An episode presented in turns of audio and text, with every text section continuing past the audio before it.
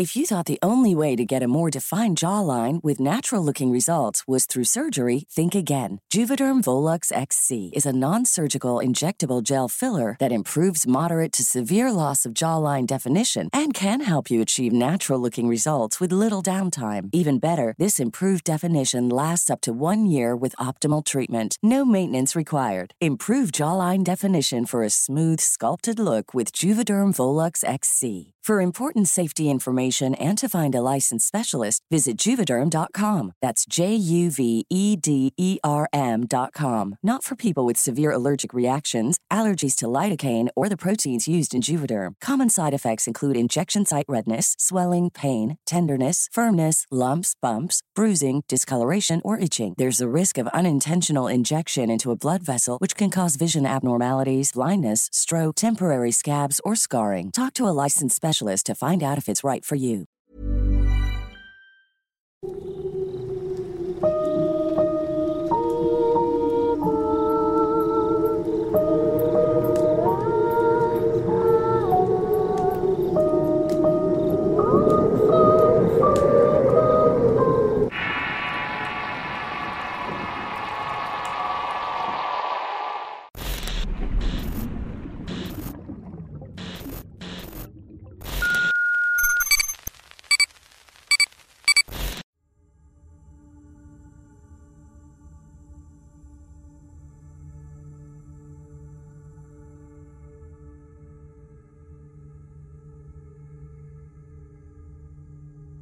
Esto que voy a contar pasó en el año 2017 cuando vivía en mi país, Venezuela.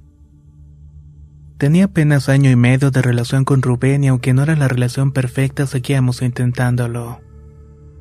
A principios de ese año le estuvo tramitando los requisitos para poder estudiar su carrera de policía. Logró ingresar y para ello necesitaba comprar todos los implementos, incluyendo un par de botes especiales que tenían un alto costo. Para hacernos las cosas más fáciles decidimos comprar algunas cosas de segunda mano, por lo que Rubén publicó en Facebook que necesitaba ese calzado.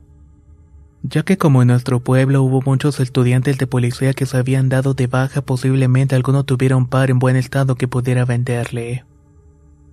Al poco tiempo obtuvo una respuesta de una conocida, antigua amiga de su madre ya fallecida le dijo que su esposo tenía unas en muy buen estado que nunca había usado y que podía ir por ellas. Él quiso acordar encontrarse en algún lugar para poder verlas y comprárselas. Pero ella insistía en que se vieran en su casa. Esto no hubiera sido tan extraño si ella no hubiera especificado que fuera solo recalcando que su esposo no estaba. Rubén se negó y optó por comprar otras botas que ya le habían ofrecido a un costo un poco más alto. Jamás imaginamos que en ese momento comenzaría nuestra pesadilla. En los días posteriores, él empezó a recibir llamadas, al contestar le colgaban. De igual manera le llegaban mensajes anónimos en donde le decían que lo necesitaban y que siempre lo habían amado. Con el tiempo nos dimos cuenta de que era ella, Damaris, la misma mujer que le había intentado vender las botas. Rubén y yo intentamos ignorar todo esto pero de pronto hasta en las madrugadas llamaban para decirle que lo amaban y que lo necesitaban para saciar su apetito, que se encontraba sola en casa y que quería verlo. En otras ocasiones decía que se encontraba en una fiesta y que se podía ir por ella. Rubén seguía rechazándola pues además de estar conmigo esa mujer tenía la edad de su madre. Había sido una de sus mejores amigas en vida, y todo el asunto para él le parecía muy bizarro. Una noche en una de esas llamadas pasó algo diferente. Damaris se escuchaba enojada y exigía a Rubén que fuera a verla. Le decía que lo estaba esperando en su cama y dispuesta para él. Pero una vez más la rechazaron. Solo que esta vez Damaris lo amenazó diciéndole que esa sería la última oportunidad, y que desde ese día se arrepentiría todos los días de haberla rechazado. Más o menos una semana después de esta amenaza nos disponíamos a dormir. Ya habíamos apagado las luces y estábamos conversando cuando de repente Rubén se quedó en completo silencio. No se podía mover y la habitación por alguna razón se veía más oscura. Le pregunté en varias ocasiones si estaba bien pero no me respondía. En ese momento una sensación externa también me estaba poniendo muy nerviosa. Empecé a buscar mi celular para encender la luz, pero no quiso prender. Cuando por fin lo hizo, la pude ver. Esa sonrisa que me va a perseguir por el resto de mil días en el rostro de Rubén. Él estaba completamente pálido. Sus ojos estaban achinados por lo desproporcionadamente grandes de una sonrisa macabra. Tenía las pupilas completamente dilatadas. Sus ojos brillaban mucho su rostro daba la impresión de estar paralizado. Verlo deformado ha sido la peor sensación de mi vida. Me asusté y me levanté corriendo a encender la luz y cuando lo hice Rubén reaccionó y lo vi mirar hacia la puerta como viendo a alguien alejarse. Luego empezó a llorar. Cuando se pudo calmar no supo explicarme lo que le había pasado. Decía que no recordaba nada y solamente sentía mucho frío y miedo. Aparte que mencionaba tener la vista nublada. Lo siguiente que recuerda es que una mujer de vestido de novia salía del cuarto. Sin duda fue una experiencia aterradora aunque no fue la última. Y vaya que no lo sabíamos en ese momento. Pero por el terror de ese evento decidimos no conversarlo con nadie y seguir con una vida normal. Si es que se podía llamar normal de alguna manera. Exactamente una semana después de nuevo nos preparábamos para dormir. Pero el ambiente tenía un extraño peso que ninguno de los dos quiso comentar al respecto. Aunque ambos cruzamos miradas, sabíamos que lo sentíamos. Apagamos la luz y nos dispusimos a dormir. No sé cuánto tiempo pasó cuando empecé a escuchar una risa burlona de una mujer. Pero escalofriantemente la risa provenía de Rubén. Encendí la luz y estaba otra vez esa cara paralizada con esa sonrisa exagerada y sus pupilas dilatadas. Una imagen aberrante pues ni siquiera podía separar los dientes. Esa carcajada seguía saliendo de Rubén que frente a mis ojos empezó a deslizarse por la cama. Era como si algo le estuviera jalando los pies. Corrí y salté sobre él, lo sostuve y comenzó a orar aterrada. Conforme avanzaba con la oración, la cara de Rubén había cambiado. Ahora sus ojos estaban perdidos y rojos. Empezó a derramar lágrimas y su boca se veía extremadamente seca y con esa forma antihumana. Hacía movimientos exasperados como intentando tragar saliva. Sus ojos de vez en cuando buscaban algo arriba de él. Y cuando dejaba de orar, la cara macabra volvía y me miraba fijamente cuando se burlaba. En mi ansiedad se me ocurrió tomar mi celular y enviar un mensaje de voz por WhatsApp a un grupo de amigas que tenía en la iglesia.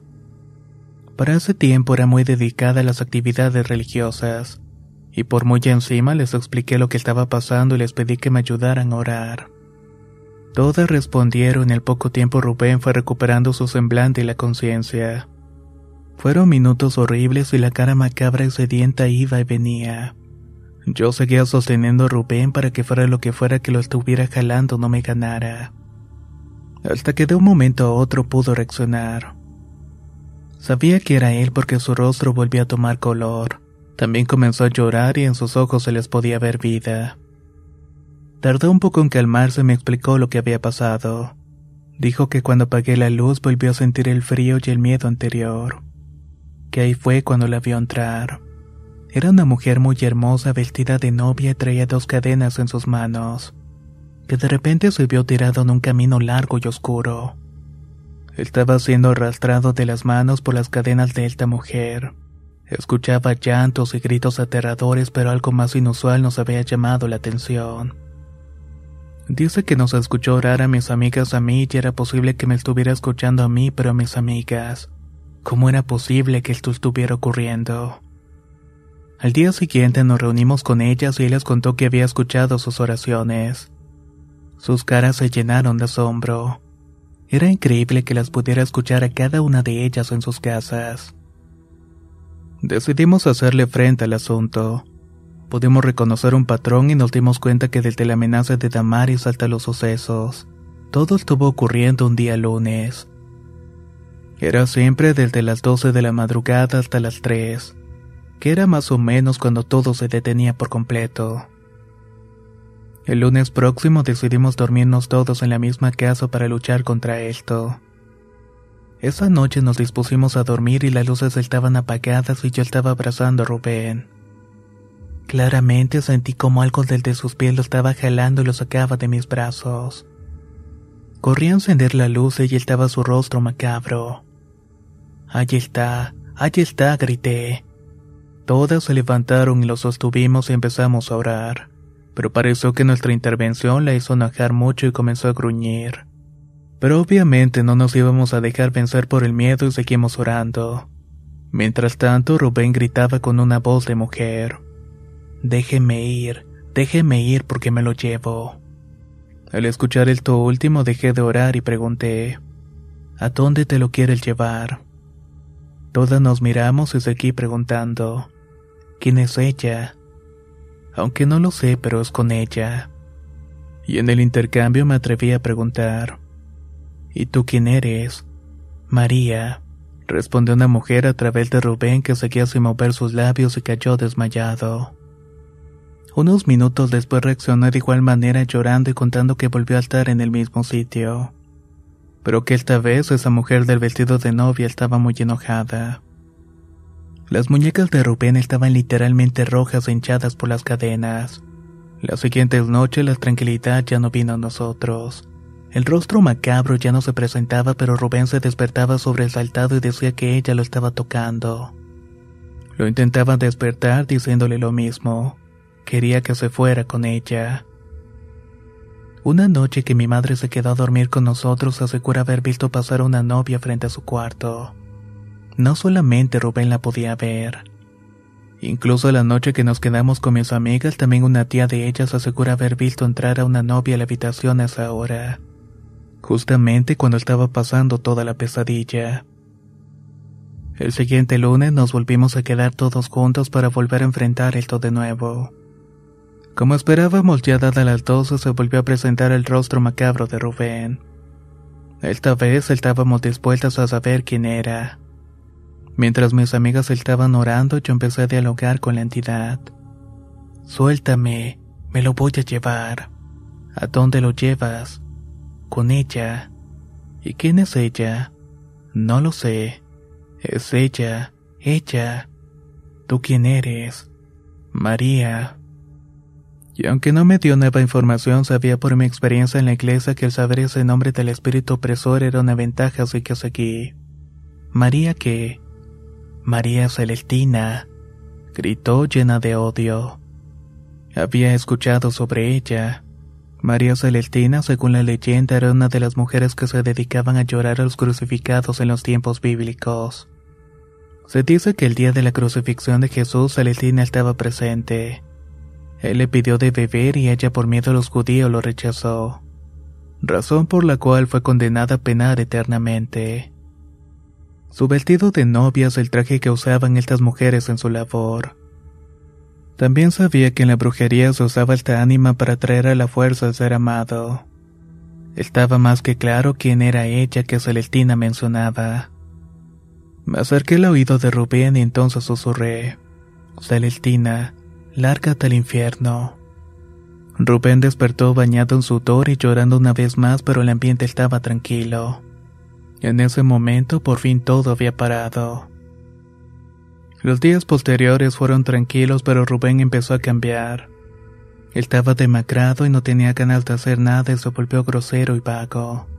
Ya no quería salir conmigo ni tampoco verme. Siempre tenía alguna excusa y al mes me terminó sin razones aparentes.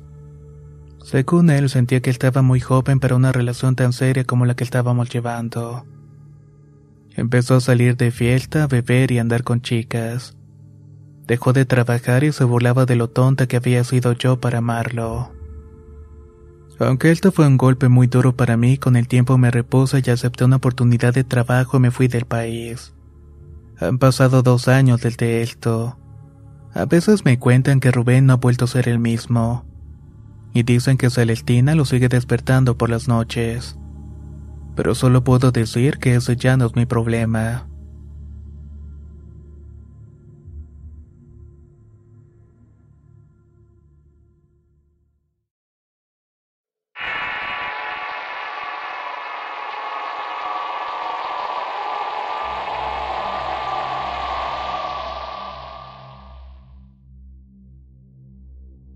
Quisiera compartir algunas historias cortas de una amiga mía. Nosotras vivimos en Paraguay y ella me ha platicado estas experiencias que ha vivido tanto ella como su familia. Inclusive antes de que mi amiga naciera. Quiero decir que su familia ha sido muy sensible con los temas paranormales. Por ejemplo, hace algunos años su madre era dueña de una peluquería y la atendía. Una vez una cliente regular le obsequió un ramo de flores. Ella lo recibió agradecida y con mucha felicidad. Al final del día su marido llegó al local para recogerla. Antes de que él te cerrara el negocio, ella le comentó que estaba muy feliz porque había recibido unas bellas flores. Esto le resultó bastante extraño al marido. Bastante se podría decir. Y si se preguntan el por qué es que a ella nunca le habían gustado las flores. De hecho, las detestaba. Por lo que al marido le resultó demasiado extraño que ella estuviera encantada por un regalo como ese. Pero la sorpresa no acaba allí. Cuando fueron a ver las dichas flores, se llevó una desagradable sorpresa al ver que aquel ramo de flores no era un simple ramo. Más bien era una corona de funeral. Inmediatamente el marido procedió a agarrar el arreglo y lo quemó ya que sabía que todo eso era un trabajo de brujería realizado por aquella clienta. Luego de eso, la madre de mi amiga pasó unos días con dolores de cabeza y otros síntomas, pero afortunadamente en poco tiempo volvió a recuperarse. Al parecer, aquella clienta la había hechizado de alguna forma para que recibiera las flores, ya que como antes mencioné, a ella nunca le gustaron. Otra historia también la protagonizó la madre de mi amiga, pero ella también estaba presente aunque no fue un testigo directo. Esa noche mi amiga, su hermana y su madre iban en el auto rumbo a su casa. La madre estaba manejando tranquilamente hasta que de pronto frente a ella se atravesó lo que parecía ser un indígena. Pero no es que haya pasado frente al auto. Según describe la señora, que el hombre literalmente atravesó la parte frontal del vehículo, ahí donde se encuentra el motor. El decir es como si fuera un fantasma. Inmediatamente la madre frenó de golpe y sus hijas preguntaron extrañadas lo que había ocurrido. Nunca supieron que era aquella aparición, pero creo que lo más probable es que se trataba del espíritu de algún indígena guaraní. La siguiente historia ya es una vivencia personal de mi amiga. Hace algunos años, una noche en su domicilio, ella estaba yendo a la cocina. De pronto, por una ventana que daba al patio, observó una figura. Cuando lo vio bien, se horrorizó porque se trataba de un lobo con aspecto humanoide. O en simples palabras, se podría decir que era un hombre lobo. Mi amiga dice que lo vio tan bien que puede asegurar que esa es la descripción correcta. Aquel ser únicamente se le quedó viendo y luego se marchó. Esto se repitió otras dos noches y obviamente en cada oportunidad mi amiga se aterraba. Hasta gritaba del miedo tanto así que su familia iba junto a ella para ver qué era lo que estaba pasando. Pero obviamente cuando contaba lo ocurrido nadie le creía al respecto. Luego de eso ya nunca más volvió a aparecer aquel ser extraño. Tampoco se sabe acerca de su naturaleza. Con mi amiga analizábamos si se trataba del famoso lobizón, que es un ser de la mitología guaraní consistente en un hombre que se transforma en perro o lobo. O en todo caso, lo que llama la atención es que la casa de mi amiga está ubicada en una zona urbana. Es decir, que esto no ocurrió en el campo o una zona rural donde generalmente se dan este tipo de eventos. Por esta razón nos parecía muy extraño. Getting engaged is a moment worth cherishing. A one-of-a-kind ring that you design at Blue Nile can help your love sparkle. Just choose your diamond and setting. When you found the one, you'll get it delivered right to your door. Finding the right engagement ring can be nerve wracking. At Blue Nile, you'll have the expert guidance needed and a diamond guarantee that ensures you're getting the highest quality at the best price. Cherish all of life's moments and save up to 30% at BlueNile.com. That's BlueNile.com. If you're looking for plump lips that last, you need to know about Juvederm lip fillers. With Juvederm Volbella XC and Juvederm Ultra XC, your lip look, whether it's subtle or bold, can last up to one full year with optimal treatment and no additional maintenance. Find a licensed specialist and see if it's right for you at Juvederm.com today. That's J U V E D E R M.com. Add fullness to lips in adults over 21 with Juvederm Volbella XC or Juvederm Ultra XC. Do not use if you have severe allergies or a history of severe allergic reactions, or if you're allergic to lidocaine or the proteins used in Juvederm. Tell your doctor if you have a history of scarring or taking medicines that decrease the body's immune response or that can prolong bleeding. Common side effects include injection site redness, swelling, pain, tenderness, firmness, lumps, bumps, bruising, discoloration, or itching. As with all fillers, there's a rare risk of unintentional injection into a blood vessel, which can cause vision abnormalities, blindness, stroke, temporary scabs, or scarring. For full important safety information, visit juvederm.com.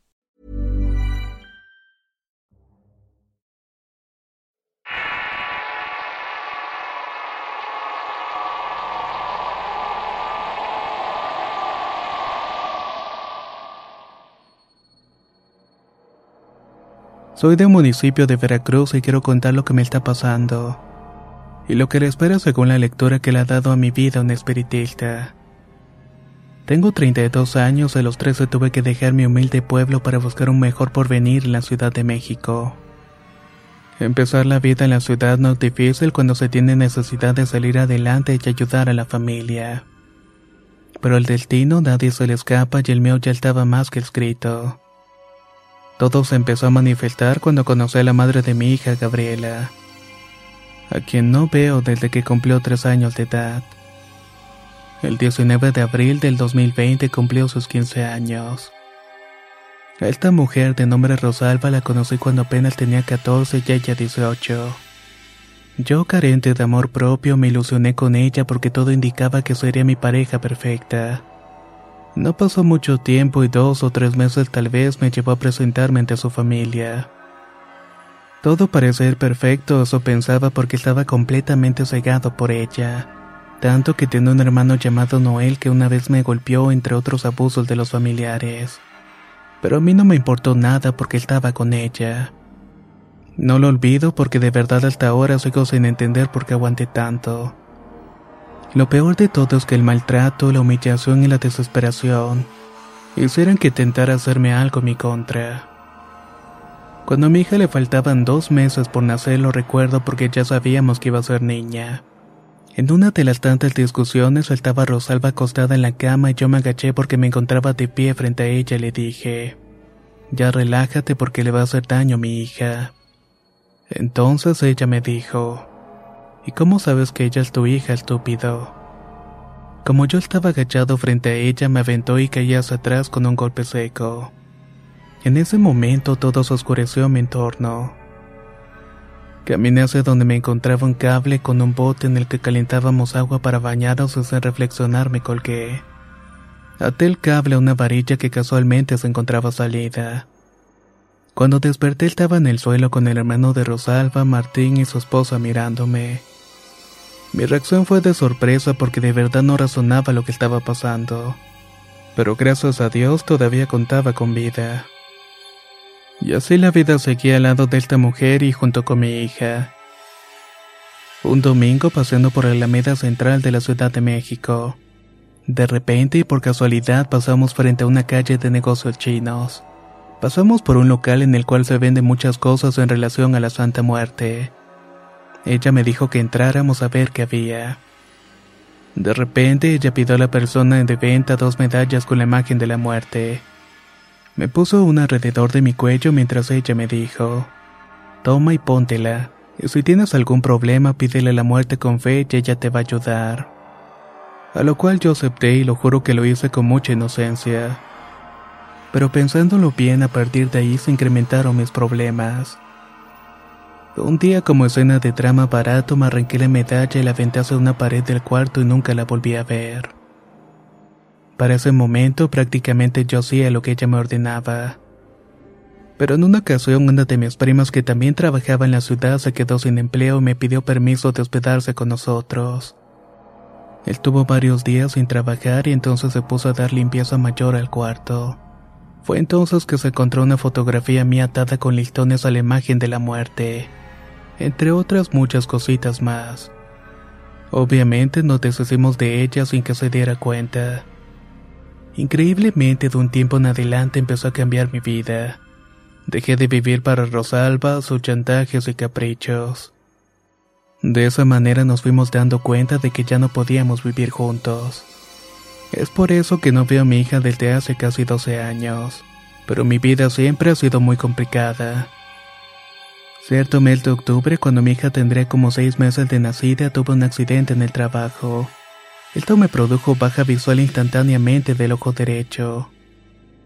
En diciembre del 2011, cuando iba a mi trabajo en un aviso, me atropelló un coche que me provocó rotura del vaso sanguíneo. Estuve con mucho riesgo de muerte. Esto me lo ha dicho mi patrón, que es médico militar. Finalmente, en 2018 empecé a escuchar los videos del canal. Dije que no perdía nada si consulto con algún chamán o algo por el estilo. Así que en 2019, en los primeros meses, me dio cita un señor para ayudar a entenderme muchas cosas.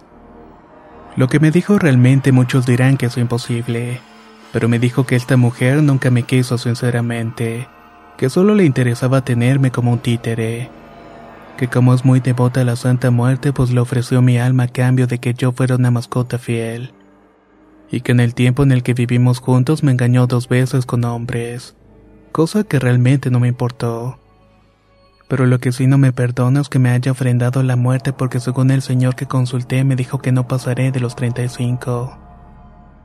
Este mes de marzo cumpliré 32. O sea, según esto me queda poco más de dos años. Es por eso que le tengo un infinito e insoportable temor a los 34. La verdad es que la mayoría de gente a la que le cuento esto es escéptica, y prácticamente me termina tachando de loco pero no los culpo del todo. Antes del 2018 yo era igual con las mismas ideas de que no existen muchas cosas sobre los espíritus, aunque ahora sé que hay mucho por contar. Realmente a veces tengo miedo porque mi abuelo materno fue asesinado cuando tenía 34. El hermano menor de mi madre de igual forma falleció a la misma edad. Lo hizo de forma trágica por un deslave y pasó cuando apenas le faltaban 22 días para cumplir 34. Así que yo vendría siendo la tercera generación y en verdad no quisiera tener el mismo destino cuando cumpla los 34. Tengo tres hermosas hijas con mi nueva pareja, las cuales puedo presumir que me aman y que me necesitan. Por eso repito que me tiene preocupado mucho el asunto de los 34. Espero encontrar una solución a todo esto.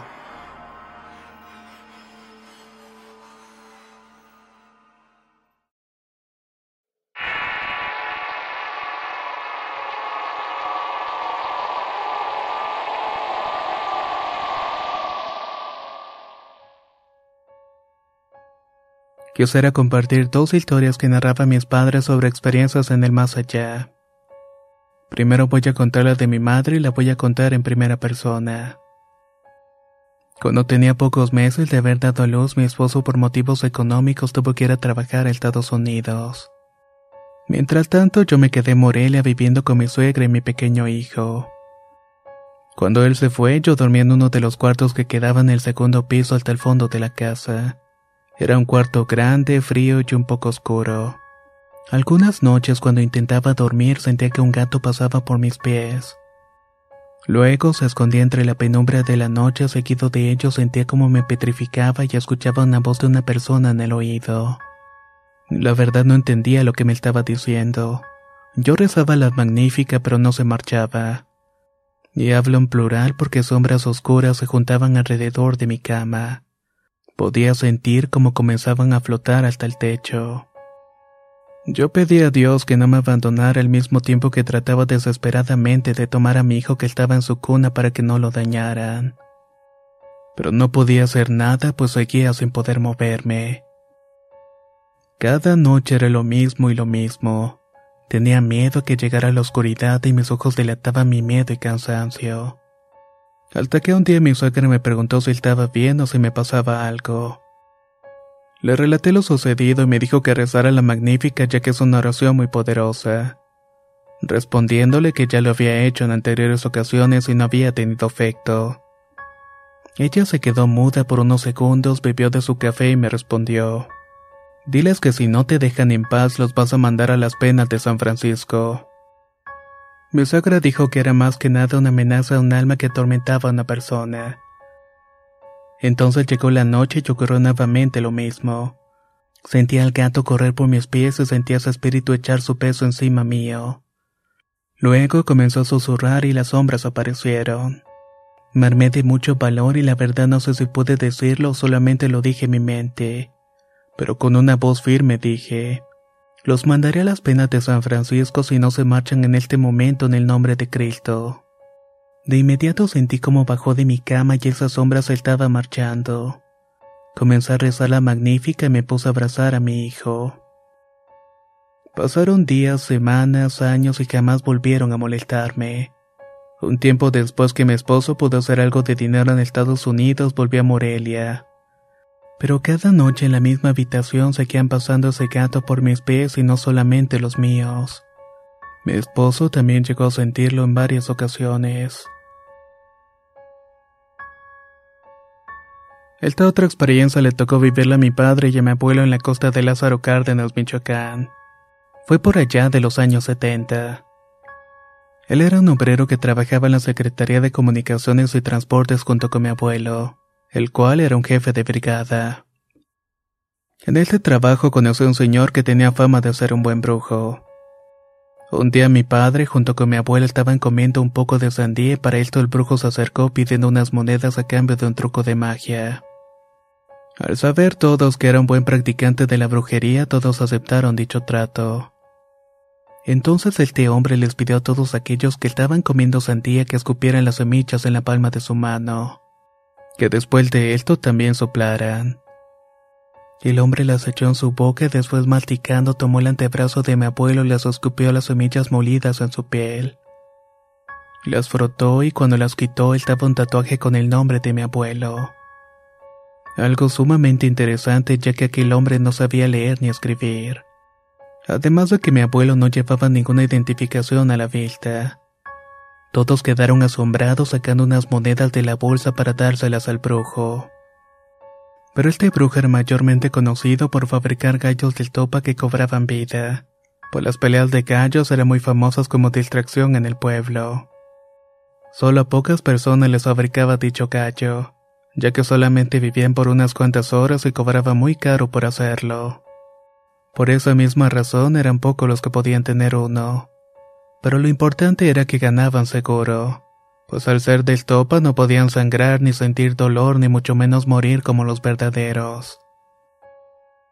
Una noche se hicieron una fiesta en la localidad a la que fueron los obreros porque habría muchas jóvenes lindas. En eso mi padre y mi abuelo fueron a comprar algo de cerveza y en ese momento el brujo entró a la tienda a comprar también algo de cerveza pero no llevaba suficiente dinero, lo cual la señora de la tienda no le quiso fiar. Molesto se salió y mi padre y mi abuelo salieron con él para darle unas cervezas, pero no las aceptó y siguió maldiciendo a la tendedera, asegurándole que terminaría dándole esas cervezas. Tomó un pedazo de papel que estaba tirado en la calle y comenzó a frotarlo por una media hora. Cerró su puño con el papel dentro, sopló y en instantes abrió su mano. Allá había un billete impecable nuevo de 500, que en aquel entonces tenía el rostro de Francisco y Madero. En ese momento el hombre fue a la tienda, pagó por la cerveza y todavía salió con mucho cambio. Se acercó a mi padre y abuelo y entonces les dijo, Ahorita ese billete de 500 volverá a ser un papel que recogí de la calle. Tronó los dedos y unos minutos después salió la señora diciendo que le habían robado uno de 500 lo cual era bastante dinero en aquel tiempo. Ya regresando a la fiesta estaba bailando con unas jóvenes cuando el brujo se acercó a una de ellas y le invitó a salir a bailar, a lo cual ella se negó con bastante desdén. Entonces el brujo se rió y entonces le dijo, Vas a ver lo que es bueno.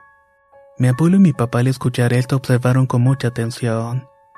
El hombre se marchó unos cuantos metros y cuando la chica que lo había rechazado estaba bailando con otro hombre. El brujo comenzó a hablar solo y la señaló y toda la ropa cayó al piso.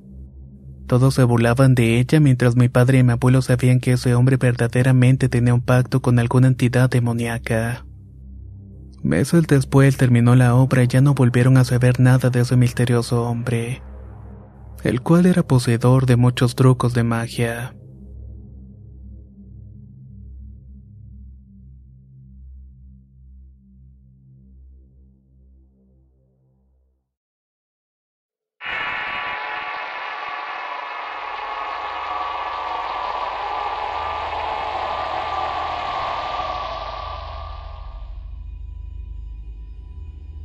Esto me pasó en Argentina, provincia de Rioja. Desde la infancia he llorado por mis perros cuando llega el momento de partir, ya sea por alguna enfermedad o por una lesión al pelear con otros perros. La cosa es que un día mi padrastro me enseñó un truco. Me contó que eso solamente lo podía decir yo y que él no lo podía utilizar más ya por su edad. Era algo que le había enseñado un brujo que se hacía llamar el perejil, a la cual la mayoría de la gente de la provincia lo conocía por las brujerías que había hecho.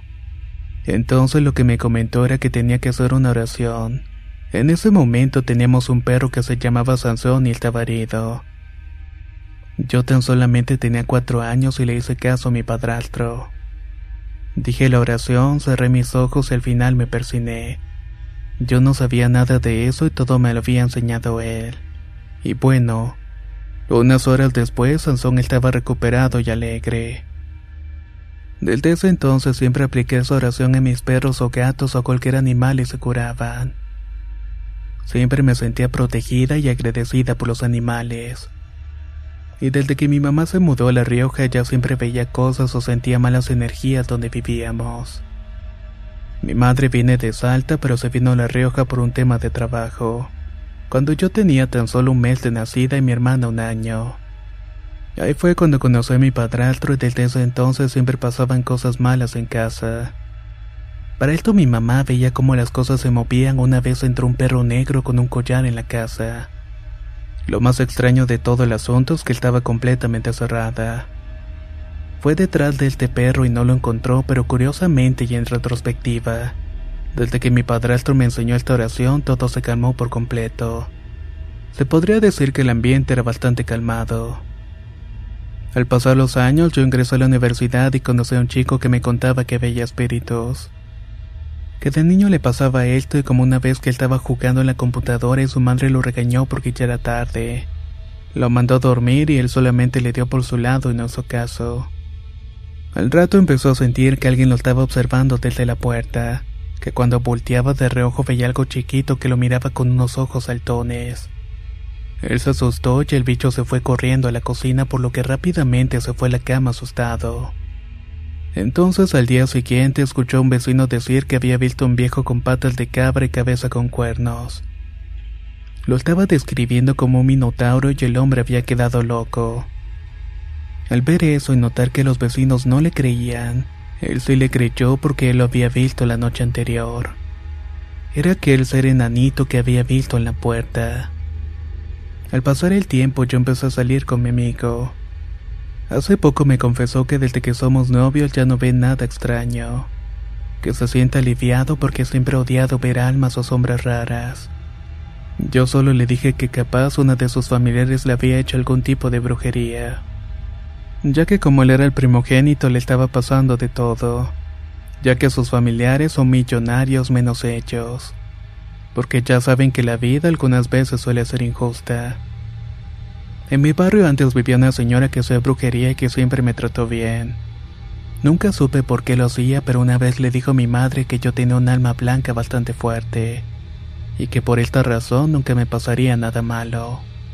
Por eso siempre he pensado que la oración que me enseñó mi padrastro fue un obsequio y una protección para mí ya que aunque nunca fue su hija de carne, siempre me cuidó mejor que muchos padres biológicos a sus hijos. Al menos hasta que mi madre y mi padrastro se separaron.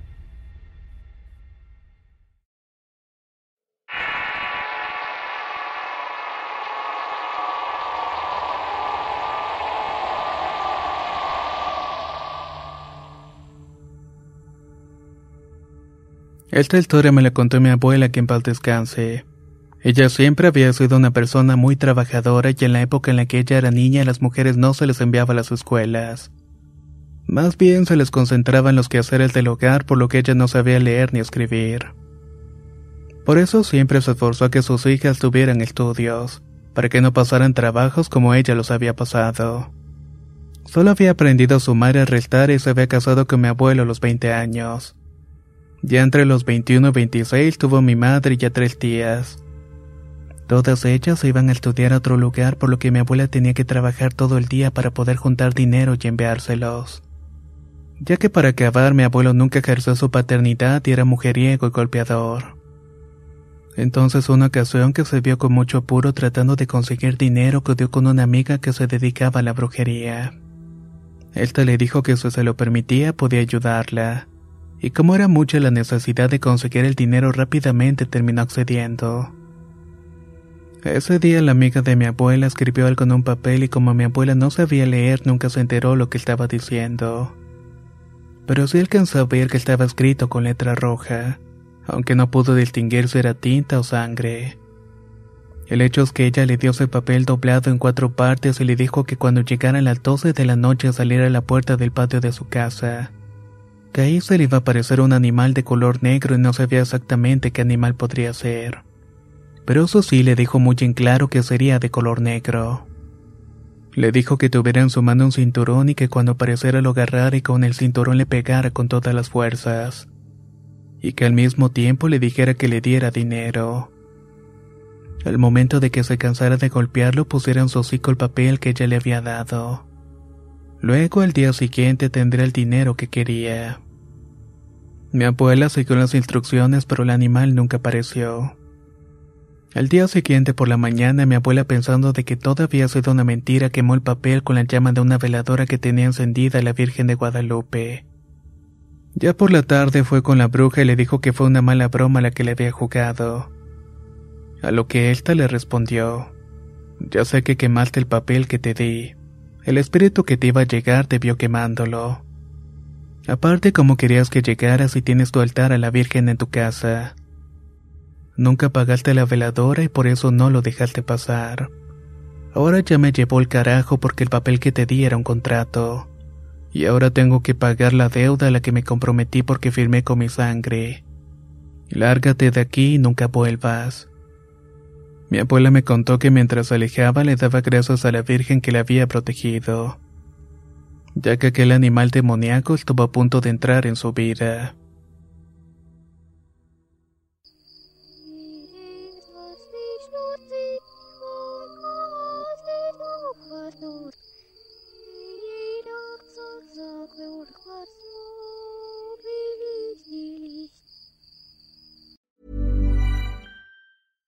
How would you like to look five years younger? In a clinical study, people that had volume added with Juvederm Voluma XC in the cheeks perceived themselves as looking five years younger at six months after treatment. Look younger, feel like you. Add volume for lift and contour in the cheeks with Juvederm Voluma XC. Reverse signs of aging by adding volume to smooth laugh lines with Juvederm Volure XC. For important safety information and to find a licensed specialist, visit juvederm.com. That's J U V E D E R M.com. Not for people with severe allergic reactions, allergies to lidocaine, or the proteins used in Juvederm. Common side effects include injection site redness, swelling, pain, tenderness, firmness, lumps, bumps, bruising, discoloration, or itching. There's a risk of unintentional injection into a blood vessel, which can cause vision abnormalities, blindness, stroke, temporary scabs, or scarring. Talk to a licensed specialist to find out if it's right for you. ¿No te encantaría tener 100 dólares extra en tu bolsillo? Haz que un experto bilingüe de TurboTax declare tus impuestos para el 31 de marzo y obtén 100 dólares de vuelta al instante. Porque no importa cuáles hayan sido tus logros del año pasado, TurboTax hace que cuenten Obtén 100 dólares de vuelta y tus impuestos con 100% de precisión, solo con Intuit TurboTax. Debes declarar para el 31 de marzo. Crédito solo aplicable al costo de la presentación federal con TurboTax Full Service. Oferta sujeta a cambios o cancelación en cualquier momento.